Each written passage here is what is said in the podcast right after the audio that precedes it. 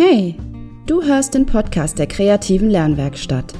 Mein Name ist Kati und ich möchte, dass du dein Kind optimal beim Lernen unterstützen und begleiten kannst. Dieser Podcast richtet sich außerdem an alle Interessierten, die genauso viel Spaß und Freude an den Themen Bildung und Schule haben wie ich. Gemeinsam erkunden wir die Welt des Lernens.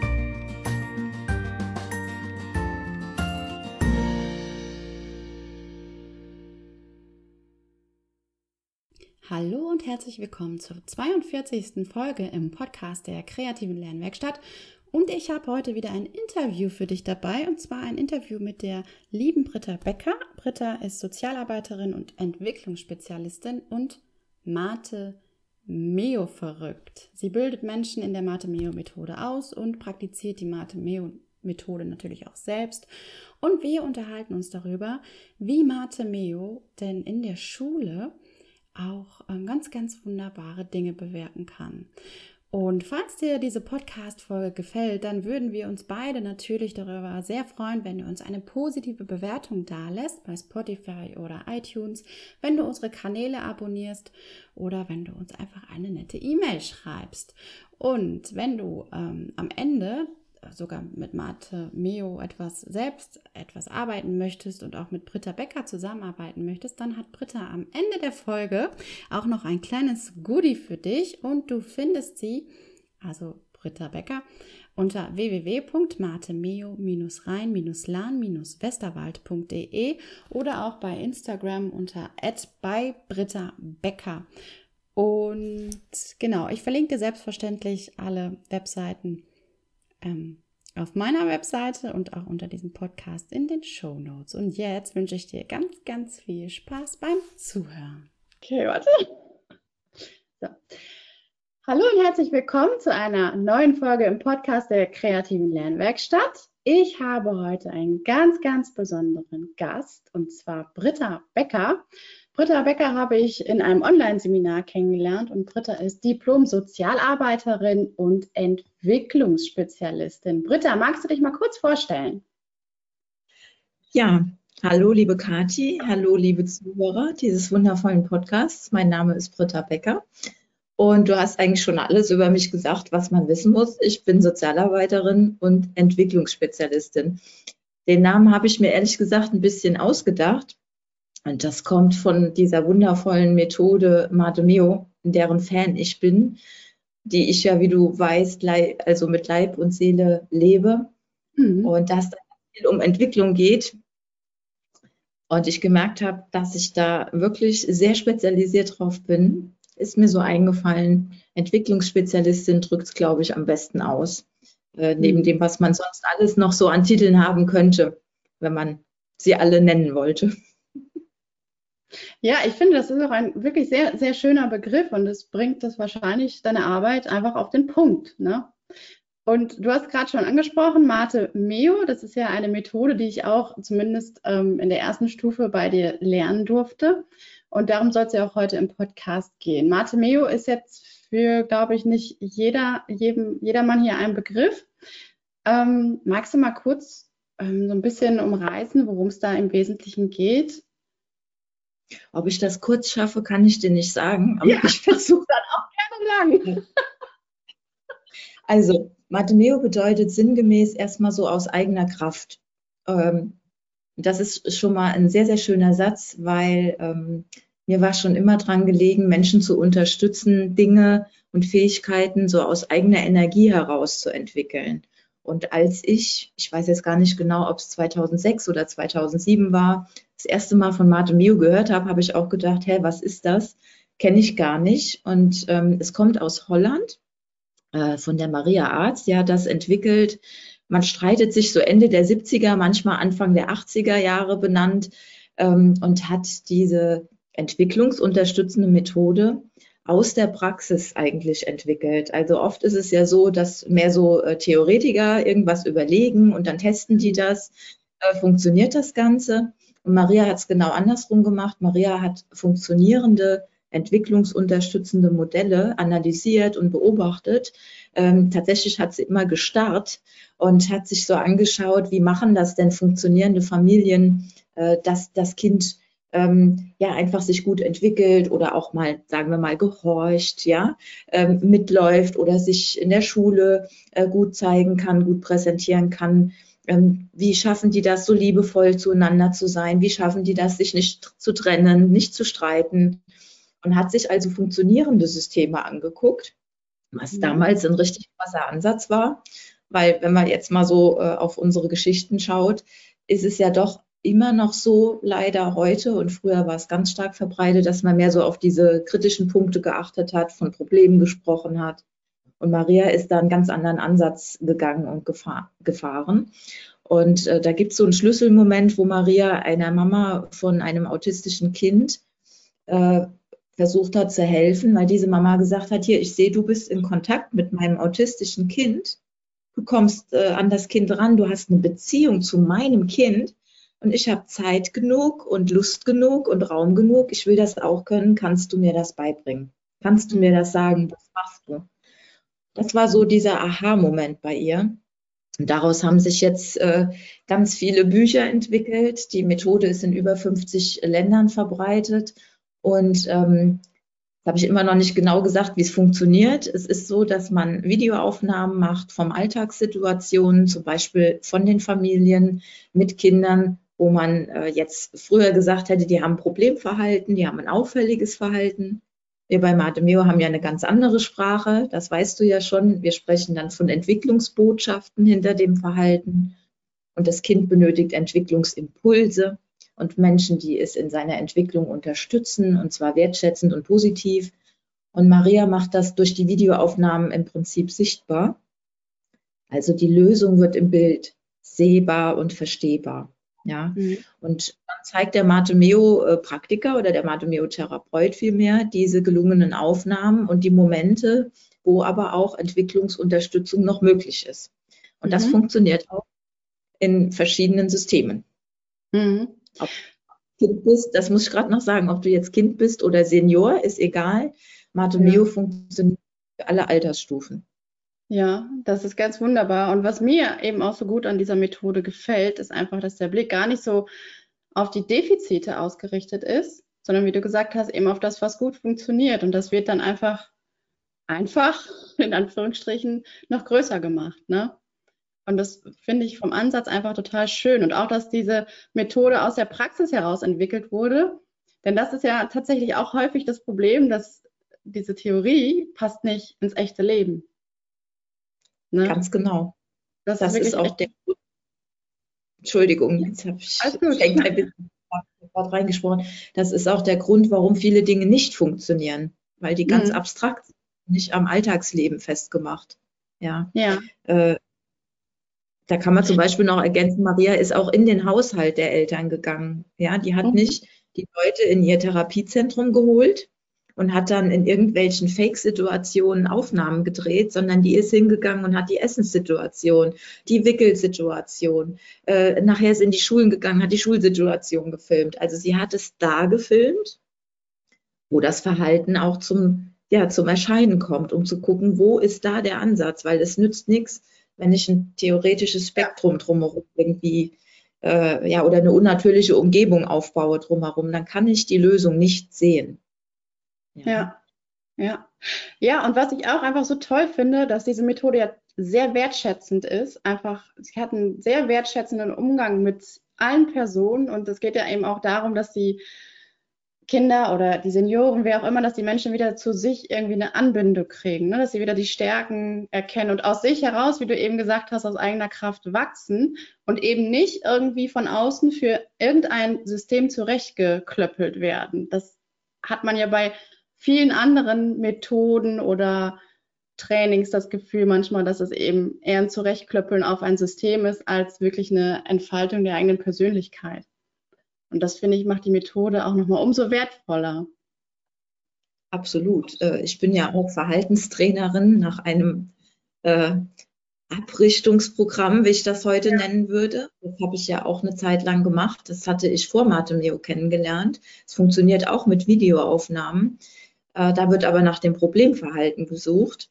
Und da wird auch sehr manipulativ und steuernd eingegriffen, um das negative Verhalten abzuschalten und ein Kind oder einen Menschen äh, zur Funktion zu bringen.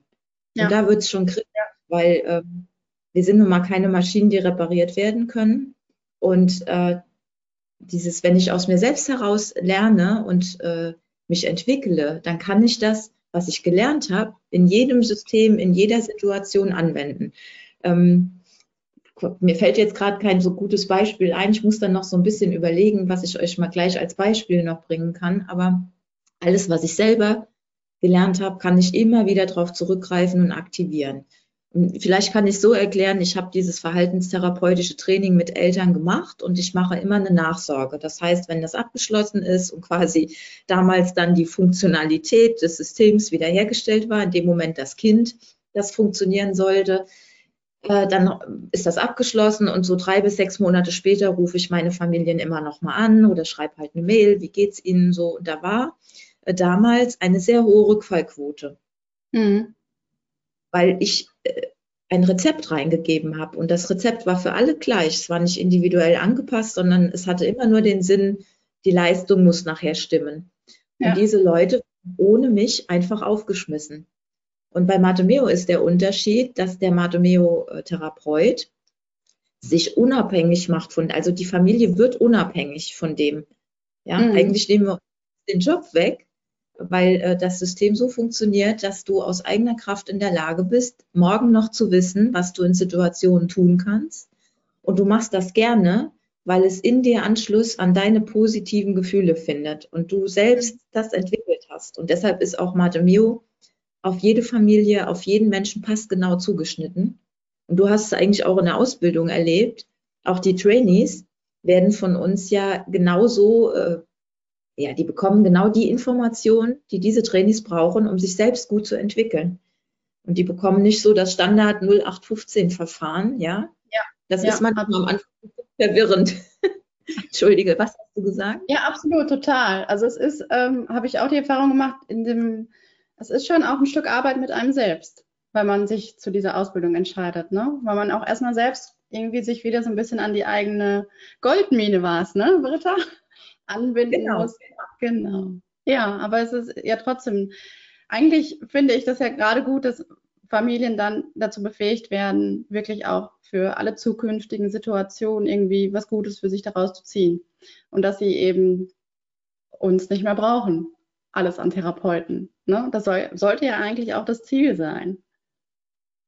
Genau, sollte. Und wenn man mal äh, hinschaut, dann sind die Therapien doch immer länger am werden. Ja, also äh, auch Ergotherapien. Ich habe ja ganz viele Ergotherapeuten ausgebildet, äh, wo man einfach sieht, die gehen dann oft über Jahre. Jetzt will ich den lieben Kollegen das gar nicht absprechen, dass es das auch notwendig ist.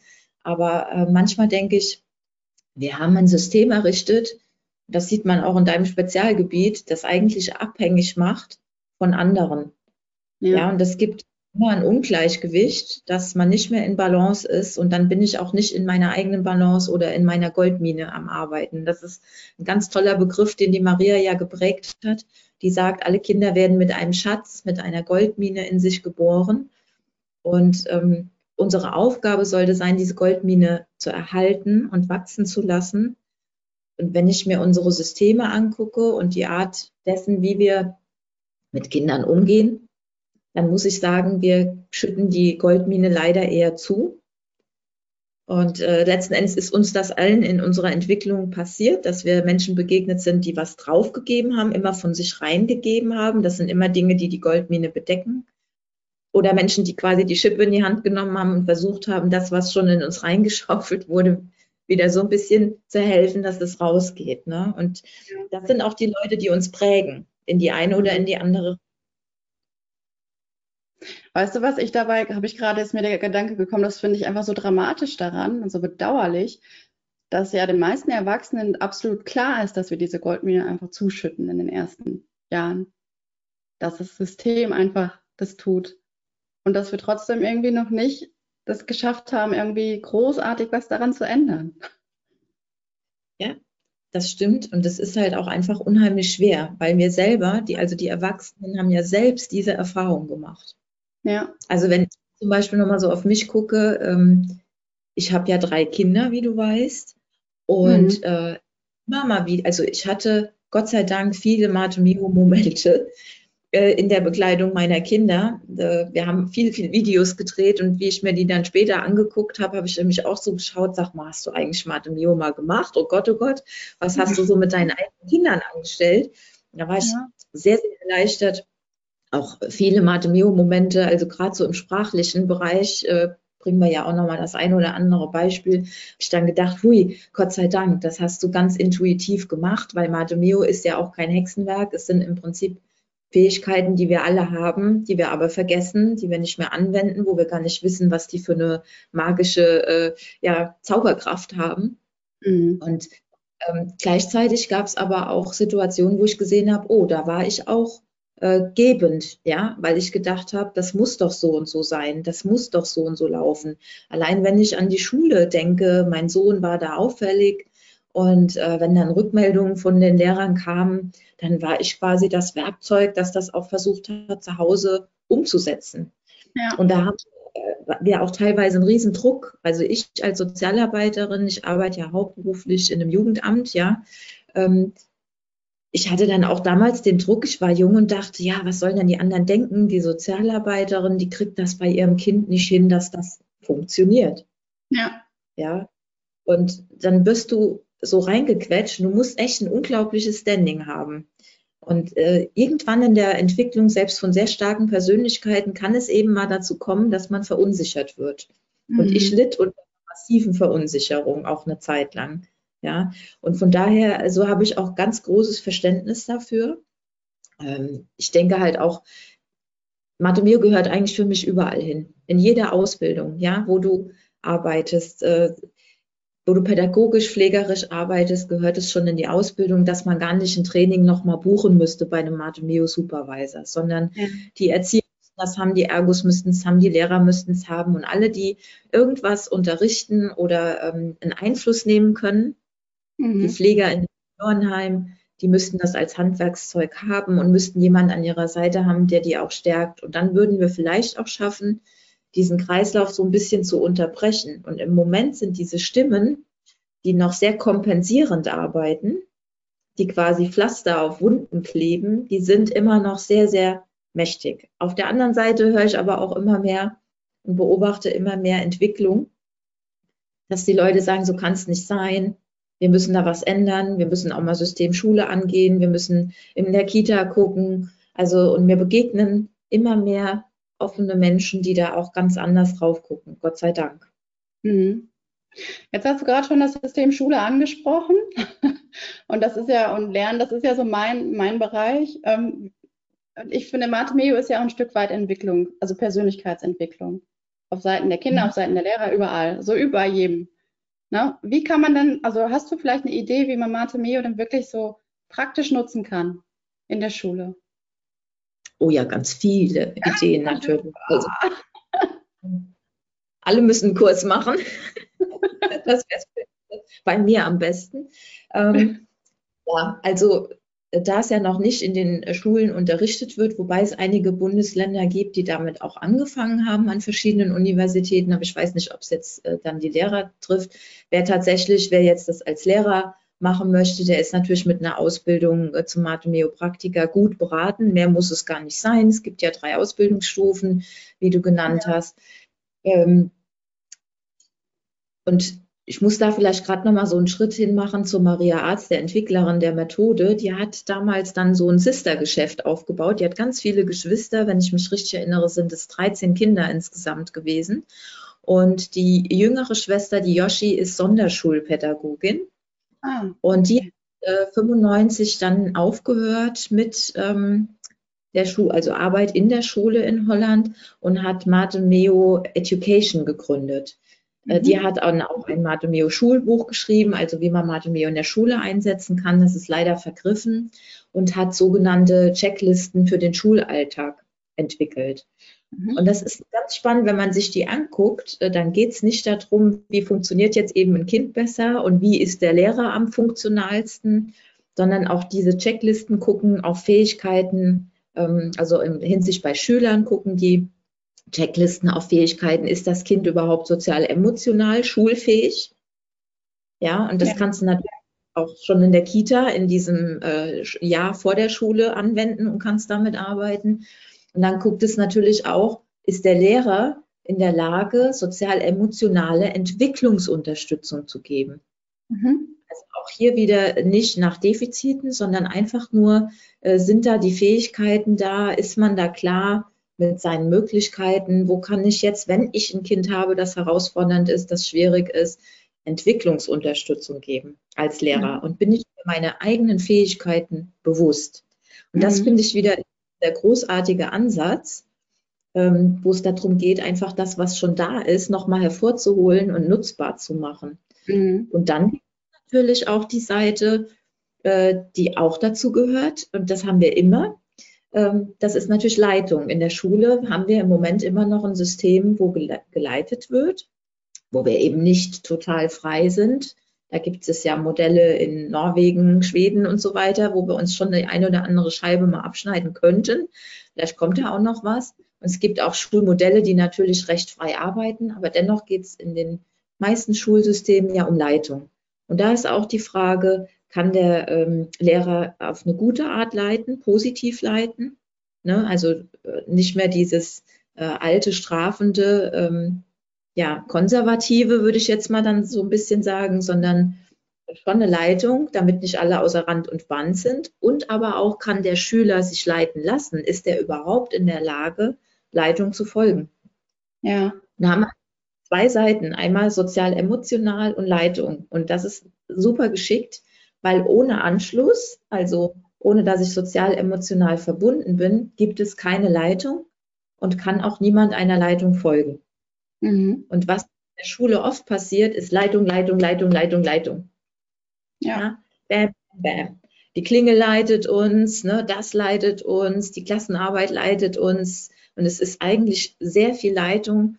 Und diese Momente, wo ich sozial-emotional Anschluss machen könnte, die fallen oft runter. Und da habe ich auch ganz viele Lehrer, die sagen, wie soll ich das noch machen bei 30 Kindern in der Klasse und fünf sind super auffällig, dann habe ich noch drei I-Kräfte dabei und, und soll hier gucken, wie der Laden läuft und gleichzeitig noch Wissen vermitteln. Und das ist auch wirklich schwierig. Aber es gibt da ganz kleine Interventionsmöglichkeiten, an die man gar nicht denkt, die so einen Wahnsinnseffekt haben. Weiß jetzt nicht, ob ich schon ein Beispiel bringen soll ja, oder ob. Ja, ja, ja. Also ähm, ist zum Beispiel ganz einfach, wenn ich jetzt ein Kind, also nicht ganz einfach, hast du ja schon gesagt, es ist immer so, dann schmunzeln wir immer, liebe Zuhörer, das könnt ihr ja nicht sehen, äh, weil wir beide, dass die Methode super einfach ist, aber nicht leicht in der Anwendung. Ne? Und deshalb immer, wenn das Wort einfach fällt im Zusammenhang mit Mathe, ja. muss man äh, grinsen, weil man weiß, so, so einfach ist es gar nicht. Ähm, aber tatsächlich dann doch. Also wenn ich äh, ein Kind habe, das jetzt meiner Leitung nicht folgen kann, dann kann ich natürlich sagen, hier, guck jetzt hierher und mach jetzt so und so. Das wäre so eine Negativleitung und ich kann dann auch anfangen zu drohen sonst. Ne? Oder aber ich kann dem Kind helfen, weil ich weiß, es fehlt ihm gerade die Struktur und die Orientierung, dass wir an einem Projekt zum Beispiel sind. Dann kann ich sagen, äh, wenn Lukas jetzt das Kind ist, das nicht so ganz meiner Leitung folgen kann, dann kann ich entweder sagen, Lukas, schau mal, die anderen haben schon ihr Mäppchen rausgeholt für das Projekt. Ja, hm. dann kann ich so Lukas das sichtbar machen. Oder ich kann es noch anders machen und kann sagen, ah, die Melanie, der Pascal, die Claudia haben alle ihr Mäppchen hervorgeholt. Mhm. Das hm. ist besonders wenn ich mehrere habe, die noch nicht verstanden haben, dass jetzt die Aufgabe wäre, Mäppchen rauszuholen, dann muss ich nämlich nicht die Störenden groß machen, sondern ich kann die groß machen, die dann das schon geleistet haben. Und dann habe ich zwei Effekte. Die, die es schon geleistet haben, bekommen alle ein Gefühl von, oh, ja, ich habe mein Mäppchen schon rausgeholt mein Lehrer hat mich wahrgenommen, das gibt ein gutes Selbstwertgefühl, das gibt quasi schon ein Lob, also eine Bestätigung, ja, ja. so dass ich nicht sagen muss, oh toll, du hast das schon gemacht, sondern einfach nur, weil ich benenne, was Gutes geschieht. gebe ich ein positives Feedback an die Kinder, die das geschafft haben. Und die anderen bekommen mit, ach so, ah, Mäppchen, das war ja die Aufgabe. Und dann kann ich noch mal schauen, hat dieses Kind jetzt verstanden, ach, Mäppchen herausholen ist eine Aufgabe oder braucht es sogar nochmal eine Unterstützung, ja? Und je mehr Unterstützung dieses Kind braucht, desto mehr weiß ich, was gebacken ist.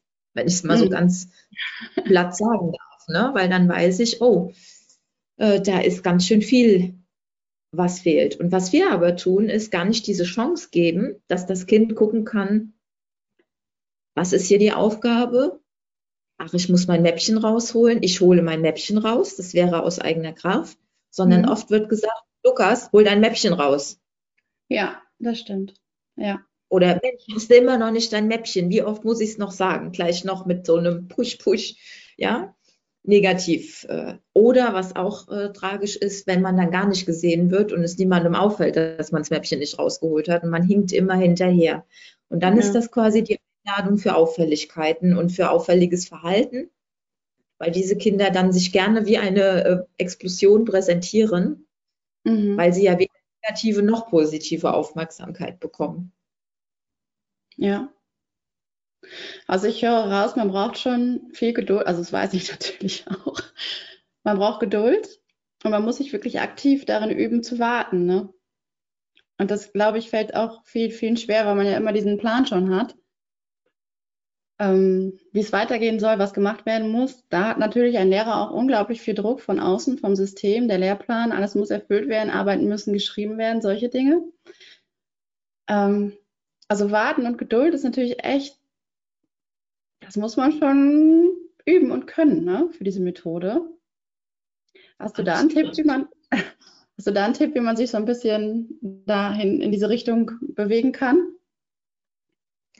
Also ich glaube, man, man kann gut warten und Geduld haben, wenn man gewisses Vertrauen hat in sich mhm. und seine Fähigkeiten und auch in die Kinder.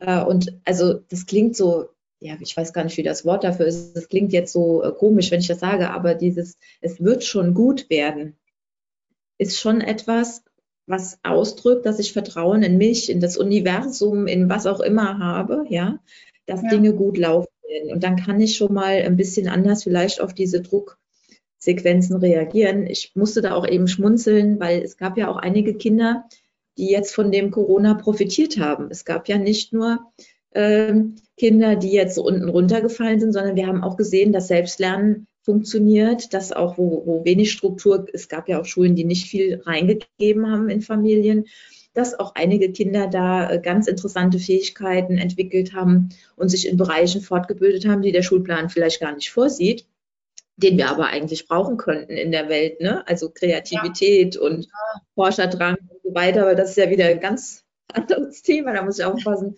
dass ich mich jetzt nicht verzettel. Ähm, und generell ist das so, Warten ist natürlich, das ist, das ist die Kaiserdisziplin. Das habe ich dir ja auch schon verraten. Warten war auch immer und ist heute noch mein Thema, äh, wenn ich äh, Familien coache, dass ich manchmal noch merke, hm, hast schon wieder zu viel gesagt oder warte doch erstmal, was noch die Familie sagen möchte. Ähm, mir hilft dann immer, mit so ganz kleinen Tricks zu arbeiten. Wirklich, also in einem Lehrerkontext stelle ich mir es halt auch super schwierig vor, wenn du so viele Kinder hast. Da könnte die klassische Methode mal tief durchatmen, Schritt zurück machen und nochmal zu überlegen, will ich den Fehler groß machen oder will ich die Fähigkeit groß machen? So nochmal also auch so eine innere Struktur für sich zu haben. Das sage ich auch immer all meinen Trainees, äh, wenn sie so eine Stunde vorbereiten. Also viele machen ja Therapieeinheiten dann. Und ich denke, das kann auch sehr gut auf Lehrer funktionieren, nochmal sich zu überlegen, kann ich heute vielleicht die Stunde nutzen, in der Stunde vielleicht fünf Minuten, wo ich mal warten übe. Also nicht mit der Haltung reingehen, 45 Minuten oder eine Stunde, wie auch immer jetzt äh, in den Schulen dann die Einheit ist.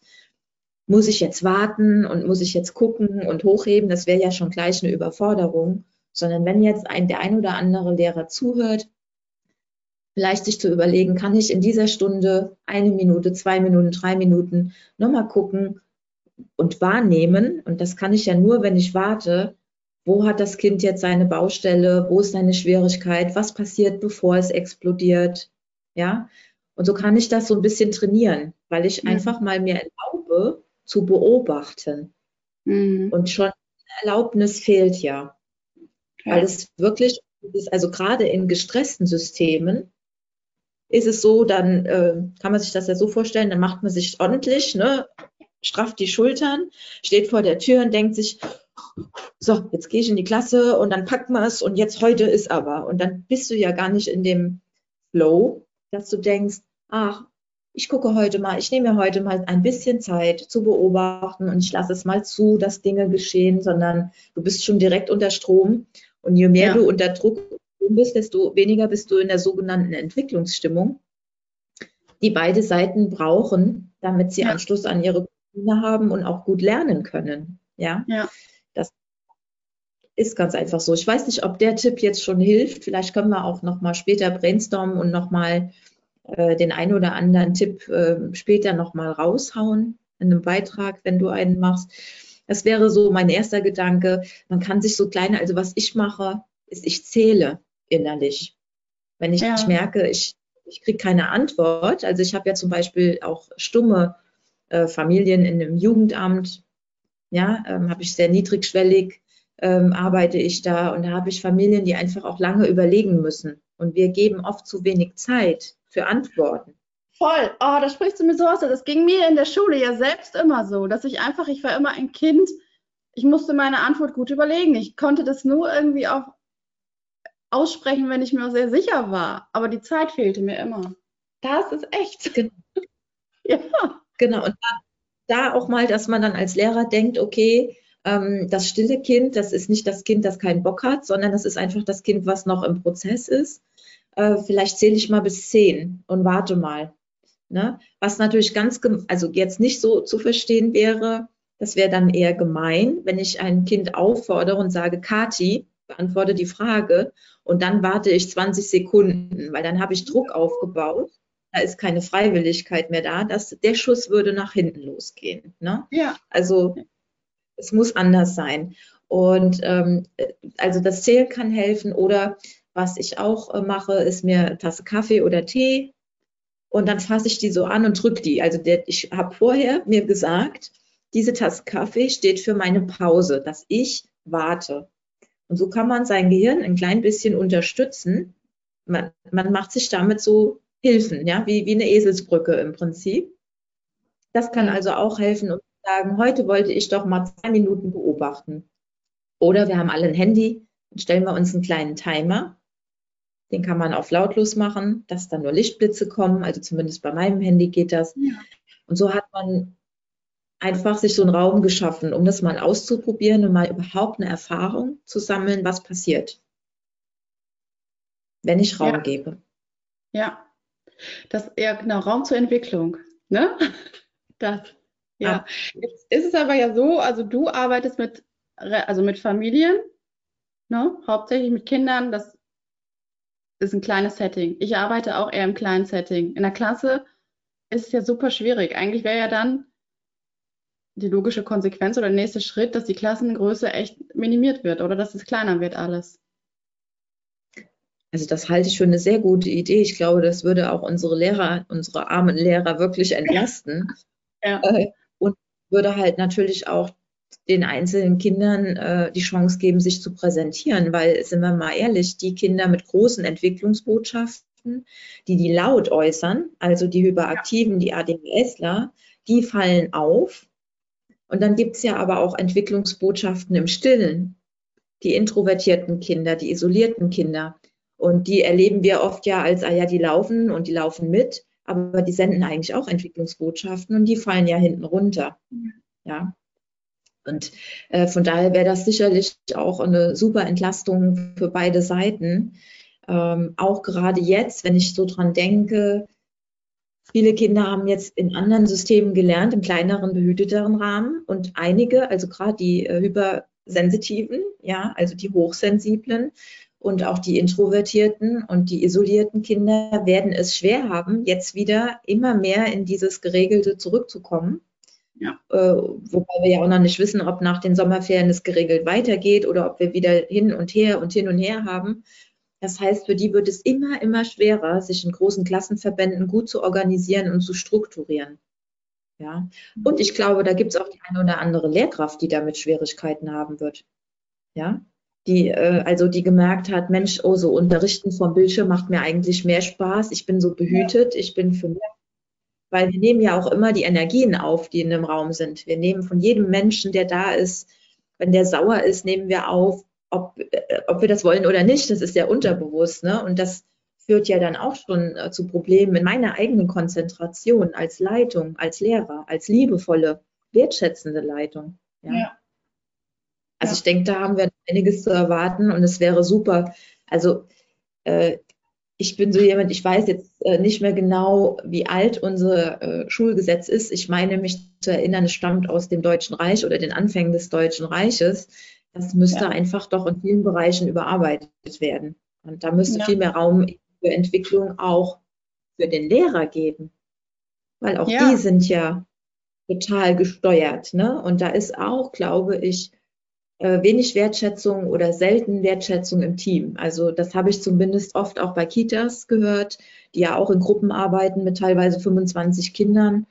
Ähm, oft auch ganz alleine, weil dann die Kollegin krank ist. Wir haben ja überall Fachkräftemangel zu benennen. Ne? Und ähm, dann habe ich jetzt auch schon öfters gehört, dass es in den Teams dann, wenn die äh, nur auf sich treffen, auch wenig Wertschätzung dann gibt. Also dass man dann eher sagt, äh, was machst du denn für Bohai um das Kind? Ja, also dass man noch dann Leute hat, die einem in den Rücken fallen, anstatt einen zu unterstützen. Ja. Das ja, oder so ein beiläufiges, deine Klasse ist immer so laut, deine Klasse ist immer so anstrengend, ne? Ja. Ja, natürlich. Ja, so Zuschreibungen. Und das ist nicht hilfreich, weil dann gerät jeder unter Druck. Ne? Ja, ja. Also müsste es eigentlich insgesamt einfach mehr Raum zur Entwicklung geben. Für alle, für jedermann. Ja. Ich glaube, das würden sich auch die, äh, also alle wünschen. Ne? Und ähm, ich weiß natürlich auch, dass äh, Eltern auch anstrengend sein können. Total. Liebe Eltern, ja. Das weiß ich auch aus eigener Erfahrung, weil ich ja selber Mama bin und ich kann auch ja. anstrengend sein. Wir kämpfen für unsere Kinder. Wir wollen das Beste für unsere Kinder. Ähm, aber da ist auch manchmal so ein Förderbahn. Also ja. so eine Erwartungshaltung, was Schule jetzt aus meinem Kind rausholt. Und dann wird dieses System ja von einer dritten Seite noch mehr unter Druck gesetzt. Ne? Und da frage ja. ich mich halt auch, warum, also warum, also wir kommen da in so Negativströmung rein, die nicht ja. sein müsste und total hinderlich ist für positives Lernen, für Lernen aus sich selbst heraus, für Ideen, für Kreativität. Und wir brauchen keine gehorsamen Ameisen, genau, die so ein wir brauchen kreative Köpfe, die sich den Problemen und Herausforderungen unserer Zeit stellen wollen. Wir brauchen da Kämpfer, wir brauchen Helden, wir brauchen Erfinder, ja, wir brauchen ganz mutige, tapfere Leute und die können wir nicht heranzüchten, denen mhm. müssen wir Raum geben. Ja, ja. die müssen zulassen. Voll. Also, wo du das gerade mit den Eltern gesagt hast, da beobachte ich aber tatsächlich beide Seiten. Also einmal Eltern, die in so einen Förderwahn geraten, eben weil sie ihrem Kind das Bestmögliche wünschen, wie einfach jeder das tut. Oder eben auch die andere Seite, die sagt, die Schule verlangt zu viel, das ist zu viel Druck, auch weil sie sich nur das Beste für ihr Kind wünschen. Dann stelle ich aber auch fest, dass die Kommunikation zwischen Elternhaus und Schule, es ist oft ganz, ganz schwierig. Und da frage ich mich wirklich so oft, warum ist das so? Ähm, und da, ich glaube auch, dass man mit Martemeo diese Kommunikation einfach ein bisschen positiver gestalten und eben auch ähm, effektiver und fruchtbarer machen könnte. Das ist so meine, das meine Idee. Könnte ich mir auch gut vorstellen. Maria spricht da immer vom Zirkel der Liebe. Äh, ah. Wenn wo alle den, dieselbe Sprache sprechen und auch dieselben Werte haben, also zumindest ähnliche Werte. Und ein Wert könnte sein, ähm, dass wir nicht unsere Kinder unterdrücken und klein halten wollen und zu Maschinen irgendwie ausbilden, sondern dass wir wirklich die Fähigkeiten, die Goldmine, die in dem Kind ist, erwecken, erhalten wollen damit das Kind überhaupt mal zeigen kann, wo ist denn mein Talent, wo, wo geht es denn für mich überhaupt hin. Ja? Ähm, von daher glaube ich, dass ähm, dass Martimeo, wenn, wenn du, also wenn ich mir jetzt so vorstelle, Eltern würde Martimeo von Geburt an begegnen. Ich hatte da gestern ein ganz tolles Gespräch mit einer lieben Kollegin, die ist Kinderkrankenschwester und arbeitet auch in den frühen Hilfen. Und ich habe ja auch mit der Elterngeldstelle in meinem Haus zu tun und habe da schon immer so überlegt, äh, könnten wir da nicht schon ansetzen, Eltern nochmal andere Informationen über ihr Kind zu geben, dass dieser Förderwahn nicht sofort entsteht, weil der ist ja aus Liebe heraus. Ja? ja. Der ist ja immer heraus, nicht, dass ich meinem Kind was Böses will, sondern wir wollen, dass es unseren Kindern besser geht, als wir es hatten. Wir wollen, dass das Kind einen guten Job hat, dass es Geld hat, dass, dass es auf sicheren Füßen steht, dass es ihm gut geht. Das ist die Motivation dahinter, ja. Und ähm, wenn wir da eine Brücke schlagen könnten, dass Eltern wissen, Förderung von einem Kind, von einem Baby bedeutet nicht, ich hänge zehn Spielzeuge über den Wickeltisch, und fange schon mit ähm, dem Handyhalter an und Apps, die es ja schon ab, was weiß ich, drei, sechs Monaten gibt, was ich ja gruselig finde, ja. Da gibt es ja schon diese Halter, weiß nicht, ob du das kennst, da gibt es auch sowas, wo die Babys unten drunter liegen können und konnten dann früher so Patsch-Patsch mit so Kuscheltierchen machen, dann war mal vielleicht ein Spiegelchen drin. Und heute gibt es da Tablet-Halter. Nee, ehrlich? Das gibt also nicht nur, wer das jetzt hört, nicht ich glaube es nicht. Doch, doch. ja.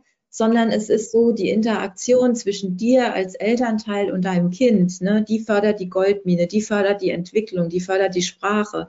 Und das ist auch vielleicht für Elternseite mal ein einfaches Beispiel, ähm, wo ihr mir auch gerne Fragen zustellen könnt, ob ich es wirklich ernst meine. Und ich kann jetzt schon sagen, ja, ich meine es ernst. Wenn euer Baby ganz klein ist, und dann kann es ja noch nicht sprechen, aber es kann Geräusche machen. Es kann so ein hm. bisschen Stottern zum Beispiel, dass es mal so macht. Hoffe, das hört man jetzt, ja. Oder auch nochmal so, äh, äh, also ganz leise. Ähm, und dann braucht ihr nicht mit einem Bimmelbammelgerät kommen und da große Geräusche machen, weil ihr denkt, oh, mein Kind ist langweilig auf dem Tisch. Nein, dann macht ihr diese Geräusche einfach nach. Ja, dann macht ihr, wenn das Kind äh macht, macht ihr auch äh. Und ihr macht es ein klein bisschen lauter, damit das Kind hört, ah, die Mama hat mich wahrgenommen, die Mama findet mein Geräusch toll, weil damit kriegt das Kind die Bestätigung, Geräusche machen ist gut und Geräusche machen ist der erste Schritt, wenn wir es jetzt mal therapeutisch sehen wollen, ergotherapeutisch sehen wollen, für die Mundmotorik, ja. Und ich muss aber ein Feedback bekommen, dass das, was ich mache, sinnvoll ist. Und das kriege ich nicht, wenn man sagt, oh toll, du redest. Oder indem ich ein Spielgerät anschalte, sondern es kommt dadurch, dass ich nachahme, was das Kind macht. Das kann auch die Mimik sein. Da gehen eigentlich Eltern ganz intuitiv sehr nah an ihr Kind auf dem Wickeltisch und machen das auch nach, wenn ein Kind dann so die Augen aufzieht, ja. Das könnt ihr natürlich jetzt nicht sehen. Ich habe es auch gerade nachgemacht. Die Kati hat mich zum Beispiel auch gespiegelt, weil wir zwei sehen uns ja gerade. Und äh, das bedeutet auch Verbindung haben, ja, in, in Kontakt gehen, weil das ist immer so abstrakt besetzt und hier fängt schon Förderung an. Und das ist, wie ihr hört, überhaupt kein Hexenwerk, aber ihr glaubt gar nicht, wie wenig Menschen das machen und wissen, wie wichtig das ist, dass wir das nachahmen und größer machen, damit die Spiegelneuronen im Gehirn angestoßen werden. Jetzt kommen wir schon in die Neurobiologie. Und die Natur ist so fantastisch, die hat sich das alles super ausgedacht und wir brauchen da keine externe Hilfe. Wir brauchen kein Handy oder Tablet, um unseren Kindern Sprachförderung zu geben. Wir haben das Werkzeug in uns selbst. Und für alle Eltern die Basiselemente von Matomio, das freundliche Gesicht, eine gute Atmosphäre und freundliche Töne habt ihr alle. Weil eine gute Atmosphäre bedeutet auch nicht, dass das toll ist, das Wickelzimmer muss nicht aufgeräumt sein, sondern wenn ihr in der guten Stimmung seid und euch denkt, ah, ja, mein Schatz, wir wickeln dich, dann spürt das Kind ja allein dadurch, mh, hm, die Mama hat Lust, ja, mich zu wickeln, mich ja. zu füttern, mit mir zu kuscheln. Das ist die gute Atmosphäre. Hm. Ja. Habe ich mich ich wieder Bad. Ich erinnere mich gerade die ganze Zeit an die Phase mit meinen Kindern, als die so im Wickelalter noch waren, ganz klein. Das, ja. Da habe ich gerade auch gedacht, okay, da sah es bei mir immer aus wie, wie bei Hempels unterm Sofa. Aber ja. das ist auch eben nicht das Wichtige. Nur ich denke, als Eltern hat man heutzutage es auch vielleicht nicht so leicht oder hat noch die Schwierigkeit, dass man immer diese, diesen Druck von außen der sozialen Medien, das ist einfach so, da wird einem eine Welt gespiegelt oder gezeichnet, die einfach nicht der Realität entspricht, glaube ich, ne? und gleichzeitig ja auch einen nicht wirklich weiterbringt. Absolut, also, der Druck von den sozialen Medien ist äh, noch größer. Also wenn ich überlege, ich habe mich selbst unter Druck gesetzt mit einer Million Erziehungsratgeber, die ich gekauft habe. Ja. Äh, das war noch vorm Internet. Äh, jetzt wissen auch alle, wie alt ich bin. Ne? Ähm, aber heute denke ich auch, es ist verdammt schwer. Es ist sowas von schwer. Und äh, du gerätst halt unter Druck, weil du dein Kind liebst und du willst es richtig machen. Ja. Ja. Und äh, oft ist auch so, glaube ich, dass einfach dieses Dorf nicht mehr da ist, dieses Familiensystem das trägt, ja. Ähm, gut, manche Sachen von Schwiegermüttern und Müttern sind auch oldschool und sind auch nicht mehr up to date, ne? Gott sei Dank. Gibt es ja auch ja. verrückte äh, Geschichten, die man da erzählen könnte. Aber klar, diese shiny, heile, heile Welt in Instagram, ähm, die ist sehr manipulativ, die entspricht nicht der Wahrheit. Da bin ich immer froh, wenn es jetzt dieser Hashtag äh, für mehr Realität auf Instagram gibt und die Mütter dann auch mal zeigen, wie es dann halt auch chaotisch ist. Also ich weiß, äh, bei uns sah es immer aus wie Sau und es sieht auch heute teilweise noch äh, verrückt aus, auch mit Teenagern, ja, ist nicht alles äh, Gold, was glänzt und auch nicht, weil ich Entwicklungsspezialistin bin und weil ich Sozialarbeiterin bin und schlag mich tot bin, ist da nicht alles perfekt und ist der Haushalt super, sondern man muss gucken, und abwägen. Ähm, also für mich geht immer die Beziehung vor alles. Die Beziehung ja. und die Übung und die, ich lasse fünf gerade sein. Ja, und das heißt nicht, dass die Kinder, und das ist, glaube ich, auch so ein kleiner Haken, über Tische und Bänke gehen. Weil das ist so oft die Befürchtung, ähm, da hatte ich ja auch mal in meinen Plaudereien aus dem Mademeo-Nähkästchen mal so eine Folge gemacht, äh, Gucci Gucci Gu ist wichtig, aber bedeutet eben nicht, dass mir meine Kinder auf der Nase rumtanzen, sondern wir haben schon auch Leitung. Positive halt einfach, ne? Und klare Leitung. Äh, und äh, ich glaube, da ist man so in der Irritation oder in der Angst, auch wenn man jetzt die, ähm, diese, äh, ja, wie sagt man denn dazu nochmal? Es gibt doch jetzt so eine neue Richtung, wo man ganz genau guckt, dass man so bedürfnisorientiert, genau, bedürfnisorientiert agiert. Dann haben auch viele Eltern Angst. Das bedeutet, dass dir das Kind auf der Nase rumtanzt. Aber das ist damit gar nicht gemeint. Es gibt sicherlich auch Richtungen in der Bedürfnisorientierung, wo wir äh, in Richtungen gehen, die wenig mit Leitung zu tun haben, mit liebevoller Leitung, wo ich auch als grenzwertig empfinde. Ich denke, da ist ganz wichtig, in der guten Mitte zu sein. Ja, aber es gibt da ganz wundervolle Ansätze, die ich auch ähm, wenn ich heute noch mal Kinder kriegen würde, wo ich ganz viel von machen würde, weil ich mich gestärkt fühlen würde in dem, was ich eigentlich gedacht habe und was mhm. ich früher nicht konnte. Ich war eine junge Mama, ich war gerade Anfang 20, als mein erstes Kind kam. Und äh, da habe ich doch noch viel gemacht, so was die Alten gesagt haben oder was eben dann in den Erziehungsratgebern stand. Ja, ja. das würde ich heute nicht mehr tun. Aber ich würde auch da nicht alles machen, was jetzt diese Richtung sagt. Ne? Man muss schon Herz und Verstand eingeschaltet haben. Aber das Herz ja. geht immer. Voll. Ich denke auch eigentlich, stelle ich mir jedenfalls so vor, ist es eigentlich auch ja irgendwo in uns angelegt. So, dass man viel auch einfach intuitiv richtig macht, aber sich ja auch immer irgendwie fertig macht und in Frage stellt und sich ver vergleicht. Und das finde ich halt so schwierig und gefährlich, gerade in dieser Zeit. Ja. Absolut. Es kommt auch dazu, wir denken, wir Menschen, immer, die Heilung oder die Hilfe muss riesig sein. Ja. Es muss was Besonderes sein. Ich, äh, das ist ja was Tolles in uns. Wir wollen ja uns immer weiterentwickeln und erfinden. Ja. Äh, auf der anderen Seite ist ja auch immer so die Frage, brauche ich wirklich das 100. Smartphone?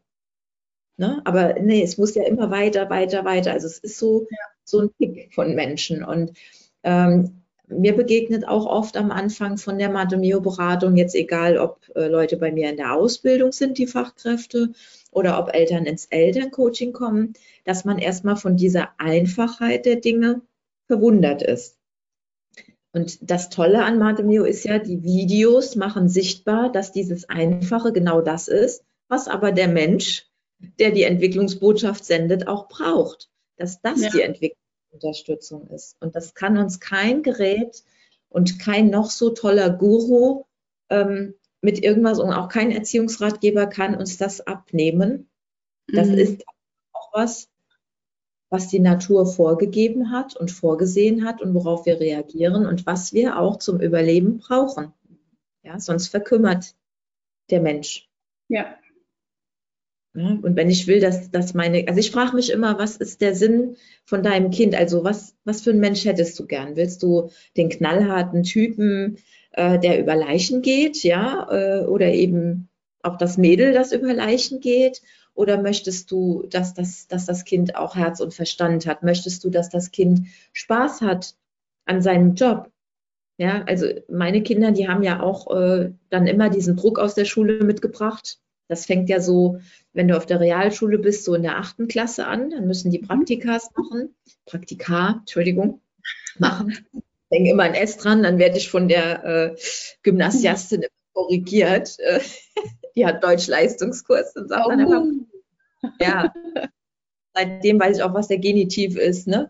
Ähm, also die werden ja da schon getrimmt in einem Alter, wo die noch gar nicht wissen, was sie machen wollen. Äh, und dann kamen die immer und haben gefragt, ja, äh, was soll ich denn werden? Und ich habe gesagt, das, was wo du Freude dran hast. Und lass erst mal gucken, woran hast du eigentlich Freude? Also diesen Druck auch rauszunehmen.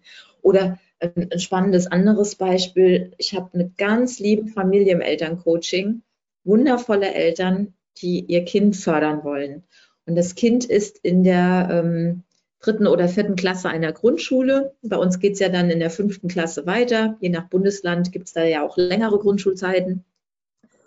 Und der möchte unbedingt aufs Gymnasium gehen und hat auch schon so eine Berufsvorstellung.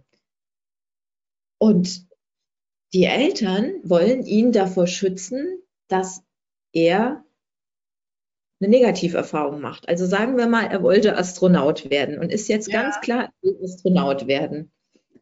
Und dann sagen die Eltern, ja, aber Astronauten, da, die werden ja nicht so viel gebraucht, ne? Also da muss man aber äh, in die engere Auswahl kommen, da muss man aber das mitbringen und das, da muss man ein Abi von 1,0 machen, mal angenommen, jetzt hypothetisch gesprochen, ja. ja. Ähm, dann mache ich ja im dritten, vierten Schuljahr schon einen riesen Fass auf. Voll, ja. ja wo ich so äh, denke, nee, Ihr braucht euch da in dem Alter, also weder im Kindergartenalter noch in der Grundschule und auch noch nicht in der siebten oder achten Klasse Stress zu machen. Bleibt als Eltern entspannt und bleibt in dem Vertrauen, dass euer Kind seinen Weg geht. Es wird eine Lösung dafür geben. Ja, jetzt habe ich natürlich das unglaubliche, wundervolle Geschenk, dass mein Sohn ähm, mein Großer, der vielleicht dann auch diese Podcast-Folge mal hört, weil er neugierig ist, was die Mama sagt. Dann Sam an dieser Schuld, äh, äh, Stelle dann gerade mal, muss ich mal aus unserem Nähkästchen plaudern, der es echt schwer hatte in der Schule. Ja. Ähm, ich mich geweigert habe, Ritalin zu geben, weil ein Arzt zu mir gesagt hat, Ritalin oder Sonderschule. Und dann habe ich gesagt, gut, dann nehmen wir die Sonderschule. Mhm. Und es gab keine Sonderschule, aber es war eine harte Zeit für meinen Sohn. Ja. Ähm, der dann die Realschule gemacht hat mit gerade so, ja, äh, dann wusste der noch nicht genau, was er werden wollte ähm, und hat ein freiwilliges soziales Jahr gemacht. Und oh, jetzt ist er gerade weg. War das so ein bisschen verpönt. Der Sammy ist jetzt auch schon älter, da war das verpönt. Äh, so von wegen FSJ ist ja nur für die, die was nicht, äh, nicht wissen, was sie wollen. Und ich habe mhm. genau gewusst, das ist eine super Chance. Das ist einfach eine Chance zu gucken, nochmal eine Auszeit zu nehmen, was Sinnvolles zu machen. Das hat er dann gemacht. Und dann konntest du beim Wachsen zugucken. Obwohl diese Stelle auch nicht die einfachste war, weil schwierige Scheffeln und so weiter und so fort. Aber er konnte da schon so lernen, ah, okay, Es gibt Ärsche als Chefs. Entschuldigung, dass ich das Wort jetzt gesagt habe, ja. Aber es gibt einfach Kackchefs. Es gibt ähm, aber tolle Kollegen und auch da gibt es Schwierigkeiten und es gibt das und das. Und das Setting war in der Kita. Und als er so äh, das über ein halbes Jahr gemacht hat, war ihm klar, er hat zwar einen Draht zu Kindern, aber er möchte nicht mit Kindern arbeiten. Das mhm. war ihm klar. Und da musste er mir auch nicht begründen, warum. Ja, ähm, das war mir vollkommen egal. Für mich war so, ah, er hat einen Schritt getan, er weiß Bescheid. Dann musste er da viele handwerkliche Tätigkeiten machen. Und vorher war er so unschlüssig, geht er vielleicht in Richtung Handwerk. Dann hat er äh, äh, streichen müssen, tapezieren müssen, dann hat er, weiß ich nicht, irgendwelche Sachen zusammenbauen müssen, mit Holz arbeiten müssen. Also es war ganz interessant, dass es nicht nur pädagogisch war. Dann hat er gemerkt, das will ich auch nicht unbedingt machen. Das Ende vom Lied ist, er hat dann danach gesagt, ich werde Ergotherapeut. Da hatte er auch ein Praktikum gemacht, hat dann das durchgezogen und hat in dieser Schule wo ganz andere Leistungsabfragen waren, wo Themen waren, die ihn interessiert haben, super abgeschnitten ja, äh, dass nachher sich äh, Institute auch um ihn gerissen haben, sowohl ja. als Mann natürlich hatte er einen Vorteil, aber auch mit seinem guten Abschluss und arbeitet jetzt in einem Bereich, in einem sehr verantwortungsvollen Bereich äh, mit psychisch kranken Menschen. Mhm. Äh, wenn ich dann an die Grundschulzeit denke, wo wir einen Direktor hatten, der mit Kreide nach den Kindern schmiss und auch zu meinem Sohn ins Rallyeheft geschrieben hat, du musst in die Baumschule, also so Begegnungen hatten wir, ja, dann denke ich, den möchte ich das dann immer gerne zeigen. Ne? Da bin ich dann schon auch Mama und Löwenmama, wo ich denke, du, äh, hier, ja. siehst du, ja? ja. Und da seht ihr so, vielleicht das mal einfach als Beispiel, dass es nicht immer ganz gerade läuft, aber Leben läuft doch nie gerade und auch ja. nie, nie nach Plan. Ja, voll, voll. Es sind ja auch immer die Menschen, die später wirklich glücklich und erfolgreich in ihrem Beruf sind, sind ja in der, also glücklich und erfolgreich. Das sind ja nicht die, die so durchgelaufen sind und immer angepasst waren. Das sind eben die, die im Zickzackkurs dadurch sind, auch mal ein bisschen quer gelaufen sind und die eben auch andere Erfahrungen gemacht haben. Also, das sage ich den Kindern, die zu mir kommen oder auch den Eltern auch immer wieder, das ist doch überhaupt, es ist natürlich jetzt anstrengend und irgendwie kann ich auch verstehen, dass du das unfair findest. Aber wer weiß, wozu es gut ist. Es wird am Ende immer alles gut. Lass uns auch davon ausgehen, einfach. Ne? Und das wieder bei diesem Grundvertrauen. Und das habe ich ja. nicht, wenn ich nicht mit meiner Goldmine verbunden bin. Genau. Ja, voll. Aber ich, ich glaube eben, also ich, wenn ich, glaube ich, in meiner Schulzeit ein bisschen mehr mit meiner Goldmine in Verbindung gewesen wäre, hätte ich einen ganz anderen Weg eingeschlagen von vornherein. Das hätte mir viele Dinge, viele Sachen, glaube ich, erspart. Genau, aber da muss man jetzt auch wieder sagen, dann wärst du heute vielleicht nicht hier, wir würden nicht dieses geile Interview machen. Wahrscheinlich ja, wir nicht. Wissen, ja? Wir wissen wahrscheinlich gegangen wäre. Aber sicherlich ist es so, also was, was ich vielleicht nochmal so auch mitgeben mag, ist, ähm, selbst wenn jetzt der ein oder andere Angst hat, dass er selbst als Fachkraft Goldminen verschüttet hat oder dass Eltern denken, oh je, habe ich hier kompensiert anstatt aktiviert, was habe ich eigentlich gemacht, dann immer zu wissen, diese Goldmine, die geht nie ganz verloren. Wir können immer daran Anschluss machen, immer. Sonst würde Mademeo auch nicht funktionieren bei demenzkranken Senioren ja. zum Beispiel. Ja. ja, die können wir nicht heilen von der Demenz, aber wir können die manchmal zurückholen und wieder anschließen an sich, so dass es, also wir haben dann beobachtet in den Einrichtungen, dass es immer mehr klare Momente gab bei Senioren, die äh, auf Matemeo-Teams trafen, ja, wo auch die Angehörigen werden dann trainiert auf Matemeo, die Fachkräfte und dann haben wir wieder diesen Zirkel der Liebe, der dann greift, ja. Und das ist auch mir ganz, ganz wichtig, dass jetzt hier keiner sich dann so selbst kasteit, oh Gott, was habe ich vielleicht falsch gemacht? Ne? Ähm, wenn ich jetzt da an Wickelsituationen denke, habe ich das gemacht oder habe ich das nicht gemacht? Um Hilfe, äh, keine Angst. Ähm, wir können da immer noch umswitchen und unser Gehirn ist Gott sei Dank auch so ausgerichtet, dass es bereit ist, umzulernen, neue Autobahnen zu entdecken. Ja, das haben wir ja jetzt in der Neurobiologie auch rausgefunden, wenn Sprachförderzentren durch Krankheiten betroffen sind, dass das Gehirn versucht, in einem anderen Areal sich anzusiedeln mit der Sprache. Ist ja. nicht einfach, keine Frage. Und je älter ein Kind ist, desto schwieriger ist es. Je älter ein Mensch ist, desto schwieriger ist es. Aber ich habe ja auch jetzt schon über 100 Leute ausgebildet mit Mate Mio und konnte bei jedem Entwicklung sehen. Und da hatte ich auch Anfang 20 äh, Leute dabei und die älteste Teilnehmerin war weit über 60. Und jeder von diesen Personen hat Entwicklungsschritte gegangen, hat zum Beispiel Warten äh, geübt und gelernt und ist dann in eine ganz andere Haltung gekommen. Also es ist unglaublich und von daher weiß ich, dass es nie zu spät ist, aber jeder Tag zählt. Ja. ja. Wunderbar. Okay. Dann würde ich das jetzt so als Schlusswort nehmen. Mhm. Eben, dass ähm, sich niemand selbst kasteien soll und dass man sich auch Dinge einfach verzeiht, ne? Dass man das auch tun darf. Lieben zu sich selbst sein, das könnten ja. wir vielleicht. Das ist auch ein ganz großes Geschenk von Mate Mio, ne? Wie oft ja. sage ich zu euch selber, das sage ich auch immer zu meinen Eltern, die ich dann im Coaching habe. Genau, lieb zu sich selbst sein und auch mal sagen zu dürfen, ja, da ging mal was schief und jetzt machen wir es aber anders. Das ja. hat ganz viel mit Martomeo zu tun. Aber ich habe auch gerade so mich gefragt, hoffentlich haben wir auch genug das sichtbar und verstehbar gemacht für die lieben Leute, die zuhören. Ich bin Doch. gespannt. Ich glaube schon. Und wenn nicht, kann man ja auch mit dir zusammenarbeiten, stimmt's? Das ist korrekt. Man kann mit mir zusammenarbeiten. Da genau. muss man sagen, Corona ja tatsächlich auch äh, ganz neue Lösungsmöglichkeiten auch für mein kleines Matemeo-Institut äh, ja. ergeben.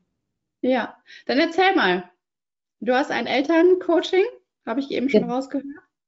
Genau, also ähm, ich nehme mir nicht sehr viele Eltern, das sind meistens so sechs, äh, die ich habe und im Moment äh, sind Projekte dann mit den Eltern auch fertig geworden. Das heißt, es gibt wieder Kapazität und dann kann man mich für einen, äh, je nachdem, wo ihr her seid, entweder Präsenz oder äh, Online-Coaching buchen. Ah. Und genau, das haben wir ganz neu entwickelt. War natürlich mhm. früher Präsenz, aber jetzt geht es online. Und ähm, da erkläre ich natürlich auch den Eltern erstmal in einem äh, kostenlosen Vorgespräch, wie das dann funktioniert mit den Videos, äh, weil ihr habt ja gehört, dass wir mit Videos arbeiten und das muss auch im Elterncoaching sein. Ähm, natürlich kommt dann auch der systemische Berater so ein bisschen mit rein und viele andere Dinge, die ich als Ausbildung habe. Aber mein Schwerpunkt liegt da auf einem äh, videogestützten Coaching. Mhm. Ja, aber es ist, ich würde sagen, so ein ganzheitlicher Package. Ne? Und dann, ich mache auch immer eine volle Stunde mit den Eltern. Ja, das ja. kann man buchen. Und wenn ich jetzt aber äh, Lehrerin bin oder Erzieherin, also eine Fachkraft, kann ich dann auch mit dir arbeiten? Ja, kannst du. kann man sehr, sehr gerne. Äh, da startet zum Beispiel am 31. August dieses Jahr der Matemeo äh, Online-Praktikerkurs. Der ist dann oh, auch für Leute. Ich Kann ich empfehlen.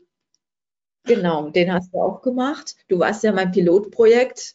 Äh, das war ja richtig schön. Da war ich dann auch ganz mutig und bin auch wieder über mich gewachsen, ne, was alles so an der Entwicklung möglich ist. Und habe jetzt äh, überlegt, wie, wie man das weitermachen kann. Habt ihr gerade den Hund gehört? Ja, bestimmt. Das macht unser Hund draußen. Ich hoffe, dass der jetzt noch zum Schluss leise ist. Ähm, genau, und der Matemio-Praktikerkurs ist eine sechstägige Grundausbildung, die einen befähigt, äh, sofort mit seinen Klienten in der Matemio-Sprache zu kommunizieren. Also das heißt, wenn ich in der Kita bin und ich habe den Matemio-Praktiker und ich habe ein Kind, das ich unterstützen möchte, dann weiß ich ganz genau, was ich jetzt von den Matemio-Elementen, die die Methode hat, jetzt für dieses Kind anwende. Und ja, da ist halt nur die Voraussetzung, dass man bereit ist, sich auch selbst zu filmen mit seinen Kindern, Klienten, whatever.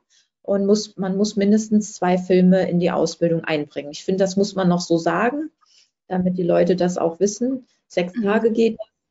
Ähm, das wird dann beim Online-Kurs sind das Vormittage, die wir dann haben. Und ihr könnt gerne dann die Informationen bei mir auf der Homepage äh, euch holen. Genau, genau das oder, oder per Direktnachricht, wenn du mich auf Instagram verlinken solltest, dann kann man mir eine Nachricht schreiben. Genau. Muss ich sonst ja. noch was zum Neopraktiker sagen? Ich weiß es gerade nicht. Äh, man Nö. ist ja dann blind, genau, ne? Sechs Tage. Endet mit, ach so, doch, mit einer Zertifizierung endet es. Und man ist dann äh, auf der matemeo.com Homepage als Matemeo-Praktiker registriert und bekommt ein Zertifikat. Das ist von der Maria Arzt, der Entwicklerin, auch anerkannt. Das finde ich, ist vielleicht auch nochmal ganz genau. gut. Genau. Ja. Und du hattest dir, hast mir eben erzählt, ein kleines Goodie überlegt. Ja, ich habe dann so gedacht, wenn sich jetzt jemand mit dem äh, ja, Gutschein-Kennwort, Codewort Kati ja. 2021 anmeldet, dann bekommt ihr 25 Euro Rabatt auf eure oder Ermäßigung auf das Elterncoaching beziehungsweise auf den Praktikerkurs. Okay, vielen, vielen Dank. Kati 2021. 20, genau, dann weiß ich genau, woher es kommt. Ja. Ja, sehr schön. Dann vielen Dank. Ähm, vielen Dank auch für das unglaublich tolle Interview. Es war wieder super spannend, mit dir zu quatschen. Ich liebe das. Also Britta und ich, wir quatschen öfter miteinander. Und jetzt haben wir gedacht, laden wir euch mal alle ein in unsere Gedankenwelt. Oder jetzt hauptsächlich in Brittas. Wunderschön. Vielen, vielen Dank dafür.